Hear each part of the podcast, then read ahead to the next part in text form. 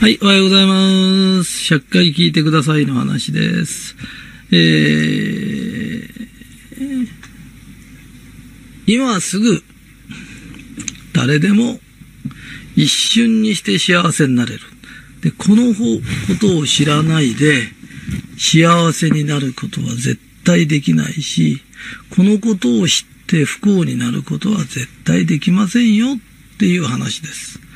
で、これは何ですかって言ったとき、幸せになるためには、人は足りるを知るっていうことなんですね。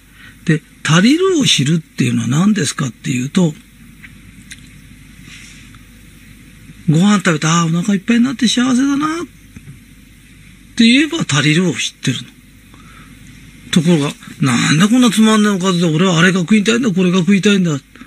洋服着てんのに、ね、あのものが欲しいんだ。ね、車乗っててもこんな安い車じゃ嫌なんだ、あれ車が欲しいんだ。ね、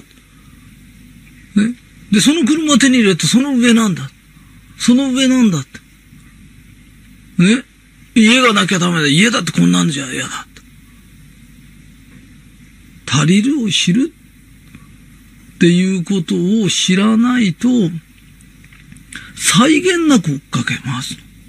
それで自分をどんどんどんどん追い詰めちゃう。ね？だから、足りるを知ってると、ああ、なんていうの？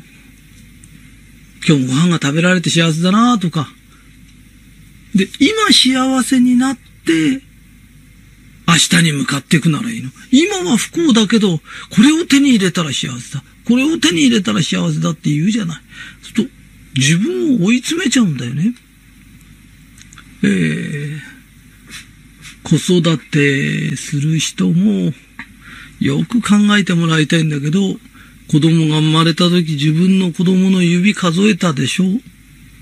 で、ああ、指があってよかった。手があってよかった。足があってよかった。いろんなとこ見て、五体満足だけで喜んでたんだよね。そうすると今度それが忘れちゃって、早くハイハイすればいい。ね？数学もできたらいい。英語もできたらいい。体操もできたらいい。足りるを知らないの。で、お母さん頑張ってパートして働くから、あんたにはお金いくらでもかけてあげるからねっていう、それは親の愛情みたく思ってるけど、その愛情をかけられた子って、すごい辛いの。で、やればできるから、やればできるからって、やったってできないんだよ。ね、勉強でも駆け足でもそうなんだけど、頑張ってかけりゃあの子抜けるからって、抜けないんだよ。抜けりゃ抜いてるんだよ。わかるかい？お母さん自分で学校行ってみな。自分でやってみな。金さえ出してあげれば、ピアノなんか上手になるんじゃないんだよ。才能があるんだよ。駆け足だって才能があるんだよ。それを言ったら子供はかわいそうなんだよ。親の期待は裏切られない。ご飯も食わしてくれる。お母さん大好き、お父さん大好きなんだよ。だから、期待に応えたいんだよ、誰だって。でもできなくて学校で成績は追い詰められてっちゃう。何、ね？板挟みになっちゃうんだよ。いい子ほど板挟みになっちゃうんだよ。すと、あるし、お母さん学校行かないとかって言うたら、ちょっとしたことで行きたくなくなったのよね。ちょっとしたことじゃないよって。ちょっとしたことだったら言ってるよって。何バカなこと言ってんだよって。私は子供のために頑張ってる。追い詰めてんじゃないか、あんたって。えー、この前もこういうのがあってね。もうその子お母さんの期待に潰されそうになっちゃって、ずっとうつむいてんの。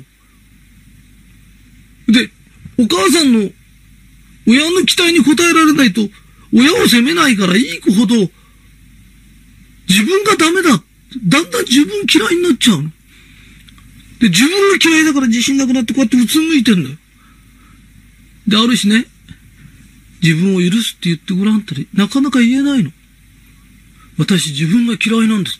そしたら、お母さんが、え、あんた、自分のこと嫌いだったの？そんなこともわかんないんだよ。あんた親だろって。どこまで子供を追い詰めるのって、愛情という武器を振り回すのをよしな。子供が顔が苦痛に歪んでたら、辛いんだよって。あんた生まれた時、5体満足でもう喜んだろって。次から次、次から次って欲出して何する気なんだよって。それに答えられる子なんか万人に一人だよ。頭がいい子で中学校で一番って、じゃあ高校のいいの行く。そこの高校は全国から頭のいい子が来るんだよ。そこで一番取ると、じゃあ今度東大目指せ。そこには全国から頭のいい子が来れるんだよ。そんなとこで一番なれないよ。どこまで期待するのって。子供に期待するんだったら、親が見事に働いて立派に、立派に自分の姿を見せな。それが教育だから。私はいいのよ、あんた頑張んなさいって。子供を馬みたく走らすのやめな。子供が辛いから。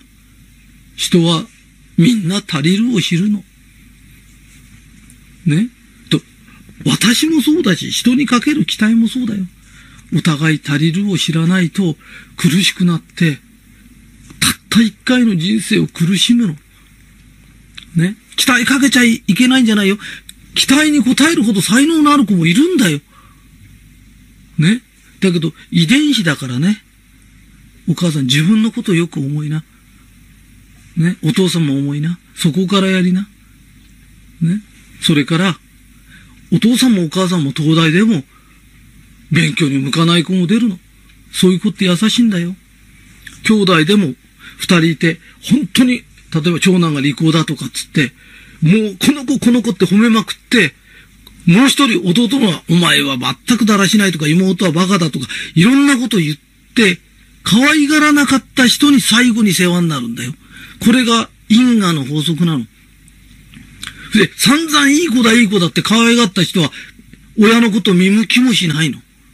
それでかわ、一番子供が10人いても5人いても、一番可愛がらなかった子の、に最後に世話になって親は死んでくんだよ。だからあなたが世話になる子は一番出来が悪いと思ってる子なの。それが因果の法則なの。因果ってなぜかそうなの。えー、なんか熱がこもってしまったんですけど、幸せになってもらいたいから喋ってます。ありがとうございます。